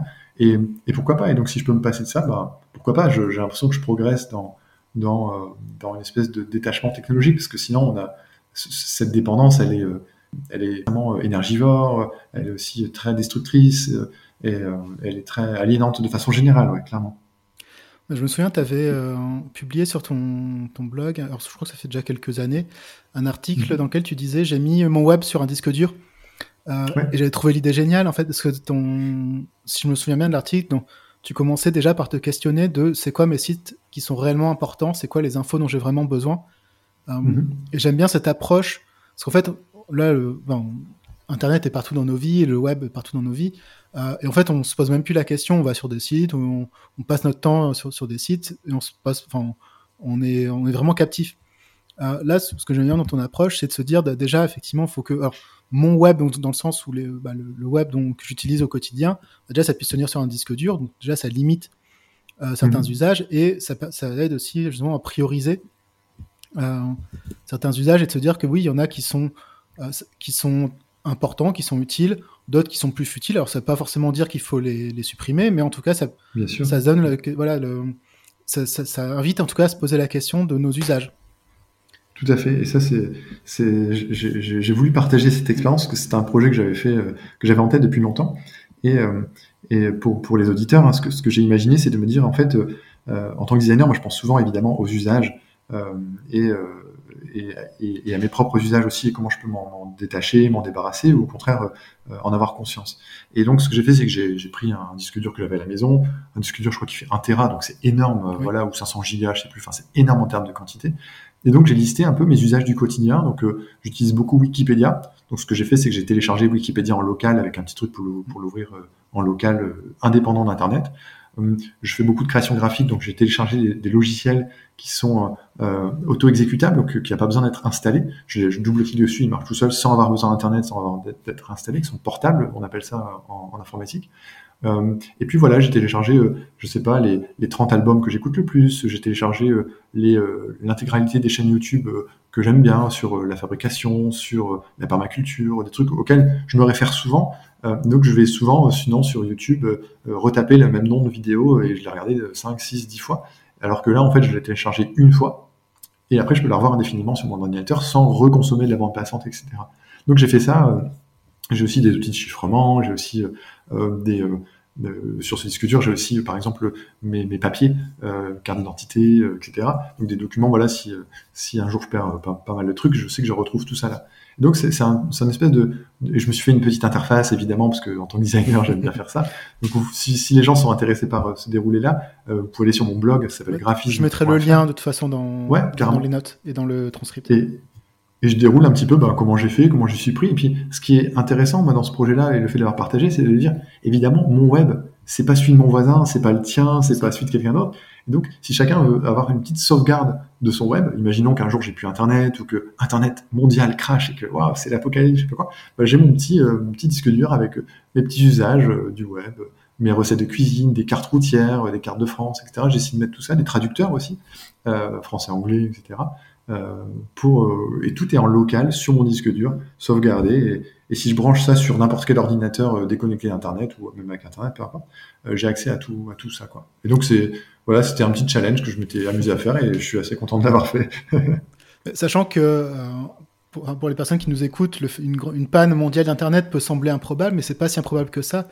il suffit de voir l'impact qu'a eu par exemple l'incendie chez OVH ou des câbles sous-marins qui sont coupés ou ce genre de choses. Enfin, c'est pas, c'est, il y a quand même peu de chances que ça arrive, mais c'est c'est pas improbable en tout cas.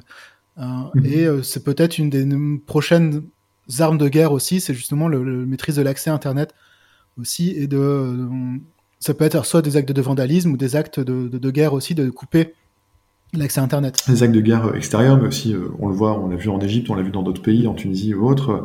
Euh, voilà, un gouvernement peut aussi décider de, de couper Internet. Quoi. Donc, euh... Oui, ça peut être aussi la censure. Moi, je parlais plutôt sous le prisme français, où a priori, le côté censure, c'est assez peu probable que ça arrive, mais tu as raison, dans certains pays, ça, ça arrive aussi. Ça peut arriver, ouais. Et donc, je, ouais, si certaines personnes se sentent, euh, questionnent la, la, dictature dans leur pays, ils peuvent avoir ça aussi en local, en disant, bah, comme ça, même si Internet est coupé, j'aurais quand même accès à des outils de, chiffrement, à des outils de création, à des outils de musique, j'en sais rien. Bah justement, ça m'offre une, bonne transition pour euh, le, la dernière partie que je voulais aborder avec toi, parce que bon, on, va, on arrive bientôt petit à petit à, la fin de cet épisode. Mhm. Euh, tu as une matière euh, qui est assez inépuisable, c'est l'actu, avec laquelle mhm. tu as bien travaillé. Tu as notamment un site qui s'appelle jaffiche.fr, mhm. sur lequel tu, justement tu traites un peu l'actualité sous forme d'affiches. Je voulais avoir ton, en quelques mots euh, ton, ton, regard sur trois grands sujets euh, d'actualité. Euh, le premier, justement, c'est le, le, développement de l'intelligence artificielle, notamment dans le design. Donc, je sais que tu as fait beaucoup d'expérimentation ces derniers temps dessus. Mm-hmm. Qu'est-ce que, quel est ton sentiment là-dessus? Qu'est-ce que toi tu en, enfin, quelles sont les opportunités que tu vois? Est-ce que c'est un risque? Enfin voilà, qu'est-ce que tu en penses toi? Sur, sur l'IA de façon générale, en fait, euh, ça existe depuis longtemps, hein, les IA. Euh, voilà, là, elles deviennent, elles deviennent accessibles de plus en plus au grand public et euh, avec notamment des, choses comme Midjourney, Disco Diffusion, etc. elles deviennent plus accessibles et notamment sur la réalisation d'images. On peut aussi faire de la musique avec des IA. Enfin, il y a plein plein de choses. On peut écrire des, articles de de blog ou de, de, presse avec des mmh. IA. Euh, mais dans l'image, en fait, euh, je me suis dit, tiens, c'est intéressant, il y a cette petite bête là qui est en train de sortir, euh, notamment Midjourney, moi que j'aime bien, que j'utilisais beaucoup. Et, et, donc, tout à coup, il y a eu, oh là là, ça va tuer les designers, ça va tuer les artistes, ça va tuer, etc. Donc évidemment, je renvoie tout le monde à, lire Victor Hugo sur Ce situera cela en Notre-Dame de Paris, qui, qui écrivait tout simplement les craintes que les gens pouvaient avoir sur le fait que la Bible allait tuer, la Bible en papier, allait tuer l'édifice religieux comme la cathédrale, parce que les gens n'iraient plus à l'église et resteraient devant leurs livres à la maison. Évidemment, ça n'a. Voilà. Tout comme la télé a failli tuer la radio et ainsi de suite. Et que la radio allait tuer l'opéra, etc. Et, euh, et donc euh, aujourd'hui, euh, j'invite ceux qui, qui, se posent des questions ou qui, qui ont des craintes d'aller tester ça, d'aller tester ces outils, de dire bon alors qu'est-ce que je peux faire avec? Ok, en fait c'est pas si incroyable que ça. Alors peut-être ça va s'améliorer, très bien. Et puis et puis, comment je peux les utiliser dans ma pratique? Est-ce que c'est possible? Est-ce que c'est intéressant? Euh, Qu'est-ce que je peux faire de, ces outils? Euh, un peu comme quand on a des nouveaux outils de type Photoshop, Illustrator à l'époque, ou euh, je sais pas des outils de création musicaux. Euh, on a, je sais pas, Ableton, ça, ça a pas tué des artistes musiciens, au contraire, ça, ça fait plein de choses fabuleuses. et donc voilà, je, je, je, je, regarde ça avec curiosité. Ça me fait pas vraiment peur. Je comprends que certaines personnes puissent inquiètes, mais je rappelle toujours qu'un photographe, il a un regard, il a un angle, il a un message. Un illustrateur, il a de l'humour, il a du décalage, il a euh, un style, etc. Et donc forcément, euh, une IA, elle ne pourra que imiter, euh, mais elle ne pourra pas avoir, en tout cas celles qui font des images, elle ne pourra pas avoir de l'humour, elle ne pourra pas avoir le petit truc qui fait une référence à quelque chose que les lecteurs dans le truc d'avant, ils avaient lu, etc. Tout ça, elle n'aura pas forcément ça. Donc voilà, c'est quelque chose que, que j'observe, que je regarde, que je teste, et, j'essaie de, de, voir aussi les limites de tout ça, et de voir aussi qu'est-ce qu'on, comment on peut cohabiter avec ces objets-là. Après, l'IA n'a pas encore, effectivement, ce que tu dis, ce côté un petit peu décalé que peut avoir quelque chose créé par un humain. Après, de ce que je connais, en tout cas, sur le, la rédaction, elle peut l'avoir, mais ça demande un boulot d'entraînement mhm. par un humain, justement, au préalable. Mhm. De lui montrer différents styles, différents, enfin, différentes tonalités. Dans, tous les cas, on aura quand même besoin d'un humain, ne serait-ce que pour entraîner les machines. Oui, tout à fait. Euh, volontairement ou involontairement, parce qu'elles sont déjà entraînées avec plein de données qu'on a euh, un peu partout. Mhm, autre sujet sur lequel je voulais avoir ton, ton point de vue, donc tu es quand même assez actif sur Twitter. Euh, alors, tu pas non plus hyper actif, mais tu publies quand même plusieurs fois par jour. Mhm. Qu'est-ce que tu penses du rachat par Elon Musk? Est-ce que ça te fait fuir, toi, ou tu te dis on attend de voir, ou tu t'en fous? Euh, C'était sûr. Enfin, moi, je, l'attendais. Euh, voilà. Euh, là, je sens que Donald Trump va revenir par la même occasion sur Twitter, etc. Il y a beaucoup de gens qui fuient vers Mastodon. Moi, Mastodon, j'y suis depuis, je sais pas, 5-6 ans, je, je me rappelle plus. Mais voilà, et pour moi, c'est des plateformes assez différentes finalement, dans lesquelles on retrouve pas forcément les mêmes personnes, les mêmes manières d'écrire, les mêmes manières même de penser ou, ou les mêmes, voilà, les mêmes interactions. Euh, donc pour l'instant, moi évidemment, je vais sur Twitter dans le sens où euh, euh, c'est voilà, j'utilise un ordinateur qui est fabriqué par Microsoft, j'ai un téléphone portable qui est un iPhone, on vit en France qui vend des armes à l'Arabie Saoudite, en Égypte, etc. Et donc je quitte pas la France pour autant. Enfin voilà. Et donc toutes ces questions-là sont sont importantes à, accueillir, à regarder, à questionner, à observer et voir un petit peu certaines choses. Si par contre euh, comment réagir euh, si à un moment donné euh, il se passe certaines choses qui avec lesquelles on n'est pas d'accord Est-ce qu'on peut boycotter volontairement mm. Voilà, par exemple, moi, je suis pas, j'ai quitté Facebook depuis des années, mais je suis encore sur Instagram et, je vis avec ce paradoxe-là. Mais ça m'empêche pas de dormir, ça m'en pas malheureux. J'ai pas l'impression que ça, change grand-chose sur, le, sur, sur la vie de Instagram, de Facebook ou de Mark Zuckerberg, et, etc. Donc pour l'instant, j'observe ça, je regarde un peu ce qui se passe. je vois beaucoup de gens qui du jour au lendemain euh, décide que Twitter c'est le mal et que c'est pas bien, etc. Parce qu'il y a Elon Musk. Mais euh, voilà, après, euh, moi je, rejette la, pensée technocentrée et voilà de, Elon Musk sur le fait qu'on va aller tous sur Mars, je sais pas quoi. C'est au contraire, c'est un gros libertarien qui, qui, cherche mm. le côté élitiste et l'argent à tout prix, mais ce qui, n'empêche pas d'être. Enfin, j'ai lu sa biographie, Elon Musk, donc euh, voilà, je, peux critiquer aussi avec ce, mm. ce regard-là, mais euh, ce qui n'empêche pas d'être quelqu'un, j'imagine, de très intelligent et d'avoir beaucoup de, de, de, conscience aussi euh, sur, sur plein de choses. Enfin voilà, c'est un personnage complexe, mais voilà, après évidemment, c'est les questions politiques qui sont derrière et qui sont, mm. qui sont observées. voilà, je, si demain il me dit que, enfin, moi aujourd'hui mon compte il est certifié, si demain il me dit voilà, Geoffrey, je t'enlève, moi Elon Musk, ton compte certifié et tu vas payer 8 euros pour en avoir un je pense pas que je vais euh, filer 8 balles, à... pas, parce que c'est Elon Musk, mais parce que je pense que en fait ça ne sert à rien et mm. c'est pas intéressant. Oui, ça. Et après, c'est aussi, faut garder en tête que c'est simplement des outils et que ce qui importe finalement, c'est ce que tu mets dessus. Toi, tu utilises pour. Alors, je prends l'exemple de Twitter, c'est partager beaucoup ta veille, ce genre de choses, mm-hmm. partager aussi un peu tes, projets. Mm -hmm. euh, T'en as d'autres qui l'utilisent pour mettre des photos où ils dansent ou font n'importe quoi, des photos de petits chats. Mm-hmm. voilà, c'est. Enfin. Euh, ça, ça, reste qu'un outil, effectivement. Après, qui est derrière, selon les, les, politiques et tout, on peut, peut être plus ou moins à l'aise, mais finalement, ce qui, ça peut nous permettre de diffuser notre message et peut-être justement de d'apporter un, une vision alternative. Bah, pourquoi pas Oui, c'est ça. Après, c'est l'élection de censure. C'est un peu comme dans un État euh, avec l'action de la vie privée. En fait, euh, on peut en effet être très attentif à euh, aux restrictions de vie privée euh, qu'un État peut avoir euh, sur, sur son peuple. parce que voilà, imaginons que du jour au lendemain, telle sexualité ou telle religion deviennent interdites ou bannies ou on va en prison à cause de ça, en fait, on se dit ah bah mince, si j'avais su, j'aurais milité pour la vie privée parce que euh, je m'attendais pas à ce que ça, ce genre de, de, phénomène se produise quelque part. Et donc, euh, pour ça qu'il faut toujours rester attentif, euh, continuer de militer d'une manière ou d'une autre. J'ai un ami qui déteste Zuckerberg et Facebook, mais qui est encore sur Facebook, justement pour militer sur Facebook auprès des gens qui y sont encore, en disant, bah voilà, regardez, ils partagent des liens, des articles, etc. Donc ça, c'est des... Et sensibiliser c'est ça. aussi. Hein. Parce qu'en fait, sensibiliser des gens sur le, sur le fait que Facebook ou Google récupèrent vos données, mais sensibiliser des gens qui sont sur Mastodon, euh, et leur parler de ça, ils sont déjà au courant, les gens sur Mastodon, que Facebook c'est mal, etc. Donc, euh, donc autant être aussi parfois euh, là où, où, les choses se passent et où il y a des gens à convaincre. Dernier sujet, avant de passer aux, questions de la fin, mm sujet qui bah, est plutôt en plus en, cohérence avec le, ce dont on a parlé là pendant cet épisode, c'est sur les, les, actes militants dans les musées. Mhm certains considèrent que c'est du vandalisme, d'autres considèrent que justement ça pose la question de la futilité de l'art dans un monde en effondrement. Euh, mhm. ça rejoint un peu la question qu'on se posait sur le, design. Toi, quel mhm. regard tu poses à la fois sur les actes entre eux et sur le, message que ça porte? Ben, c'est, on, m'a posé quelquefois la question sur, sur, ce sujet-là justement et, et en, en, effet de voir des, c'est souvent des, plus jeunes, hein, entre je sais pas, 16 et, 30 ans, euh, qui décident de, faire des actions de destruction d'œuvres d'art ou de se coller les mains. Sachant qu'elles ne sont pas détruites, hein, les œuvres. Oui, pour l'instant, hein. surtout que par le passé, euh, je crois que c'était des suffragettes ou, qui avaient pris une hache pour détruire une mm. feuille de boucher, je crois, pour détruire une, œuvre, mais réellement.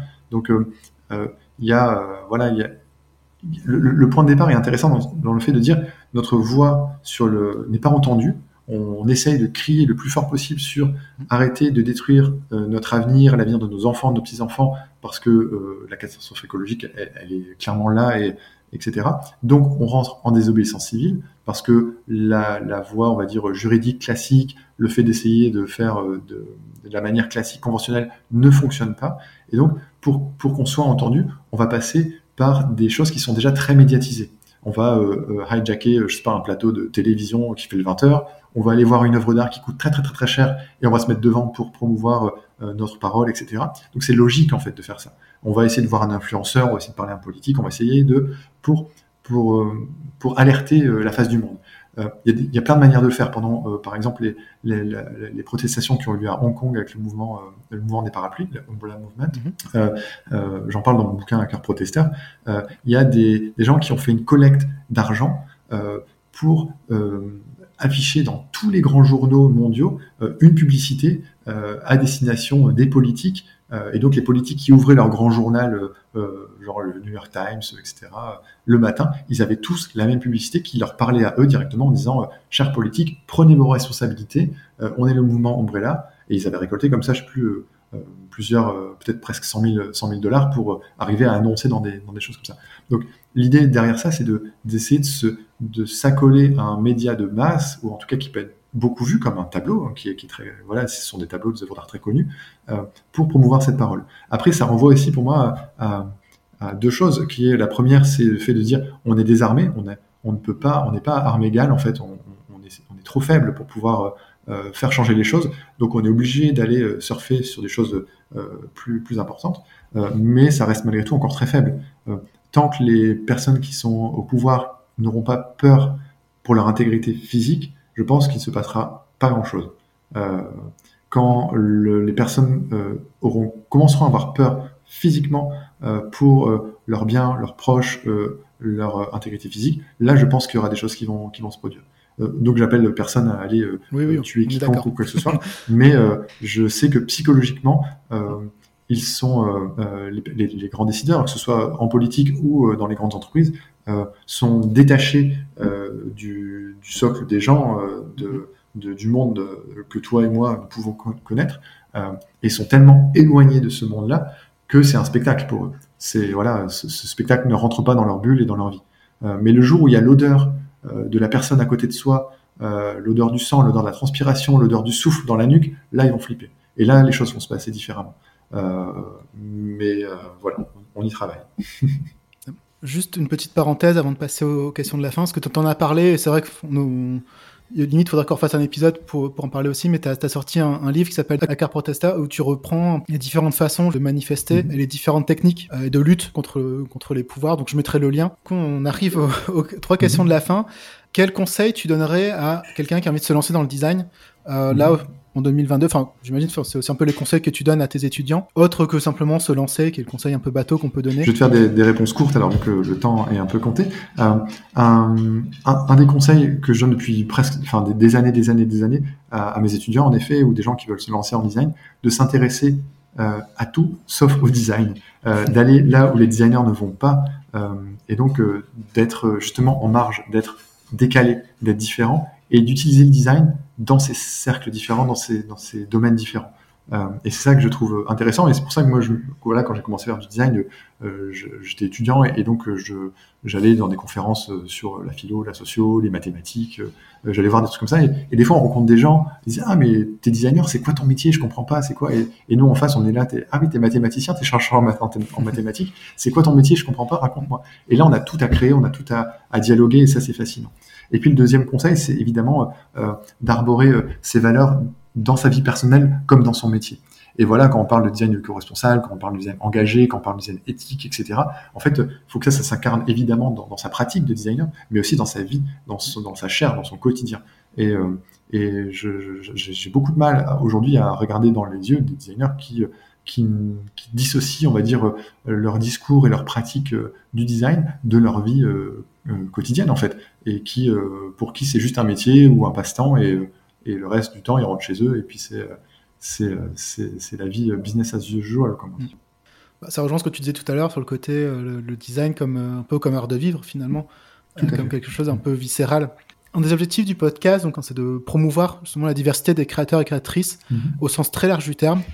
Est-ce que toi, tu as un créateur ou une créatrice justement que tu, que tu apprécies, que tu voudrais mettre en avant Oui, il y en a tellement. il y en a tellement. Euh, je, je, peux, je peux t'en donner. Euh, je vais te donner une illustratrice, un designer plutôt web et euh, quelqu'un qui fait de la musique. Ça te va Allez, c'est parti. euh, une illustratrice qui fait des projets design qui s'appelle Julie Stephen Cheng, qui a fait euh, un projet qui s'appelle Uramado, euh, voilà, qui fait des, des personnages animés qu'on peut venir scanner avec son téléphone dans l'espace urbain. Il y a des, des ces personnages-là, ils deviennent vivants. C'est des petits tanuki, donc c'est des petits personnages un peu euh, mystiques, mythologie japonaise, etc. Vraiment fascinant. Ensuite, euh, quelqu'un qui fait de la musique, euh, vous irez voir sur SoundCloud, ça, ça s'appelle Miki Tumik, M-I-K-I-T-U-M-I-K, euh, qui fait de la musique électro, des, des lives électro avec des expérimentations un peu, c'est hyper bien, moi j'aime beaucoup. Euh, et puis ensuite, un, ami à moi qui s'appelle euh, Jérémy Fontana, qui est designer et activiste, et euh, il travaille dans une agence qui s'appelle LIP, il est à Lausanne. Mhm. Et en fait, pour moi, c'est l'archétype du, designer généreux, cultivé, très, avec une approche éthique très importante. Et en fait, il, il soutient tous les projets de designers qui sont proches de lui, qui, qui l'apprécient. Moi, je sais pas, j'ai sorti mon bouquin, c'était le premier à avoir acheté mon bouquin. Euh, je sors une aquarelle, il veut, il veut, voilà, il veut la mettre en avant, l'acheter. Euh, il veut, euh, je sais pas, je diffuse un truc qu'il partage. Vraiment, il est très actif, très militant, euh, avec un regard euh, très fort là-dessus. Donc, c'est trois personnes que, que j'apprécie beaucoup et, et, qui sont pour moi des, des designers de différentes sphères, mais qui sont hyper importants. Ça marche, bah super. Je mettrai de toute façon les liens dans, dans, les, dans les, notes et dans le transcript. Mhm. Et euh, pour terminer, donc j'aime bien, enfin une question que, que j'aime bien poser parce que je trouve qu'elle peut en dire long sur la personne. Euh, c'est quoi ton mot de la langue française préféré Il y a un mot que j'aime bien qui s'appelle responsable. D'accord. Euh, alors ça, ça, fait peur, hein, dit comme ça, mais euh, ça veut dire répondre d'eux. Mhm respondere, ça vient du latin là aussi. Et là, en fait, le fait d'être responsable, donc d'avoir des responsabilités, c'est d'être capable de répondre d'eux, répondre de son travail, répondre de son statut, répondre de ses actions. Euh, et ça autonomise aussi, ça rend adulte, ça rend, euh, ça élève. Et donc, j'invite chacun, euh, tout le monde, à prendre des responsabilités, à prendre ses responsabilités et, de ne plus dire euh, ah c'est la faute de machin, c'est de dire c'est ma responsabilité, j'en endosse la responsabilité. Des fois j'y arrive, des fois j'y arrive pas, euh, des fois j'ai fait une erreur, mais de pouvoir assumer justement ses responsabilités en tant que en tant que en tant qu'être humain, en tant que designer, en tant que peu importe ce, ce, qui, l'on est. Euh, et, de, ce mot, un autre mot que j'aime beaucoup, c'est la notion de volontaire. Euh, on parle voilà de, de quelqu'un qui s'engage, qui est volontaire. Euh, et quand on est volontaire, on n'est pas venu nous chercher. C'est nous qui sommes allés sur un terrain, c'est nous qui sommes allés euh, faire un projet, c'est nous qui sommes allés faire quelque chose. Et donc on peut pas se plaindre, on peut pas, on peut pas se dire j'y suis pour rien, c'est pas ma faute machin, parce que c'est moi qui me suis levé et qui suis allé. C'est moi qui ai créé, qui ai montré à la face du monde ce que j'ai ce que j'ai proposé comme création.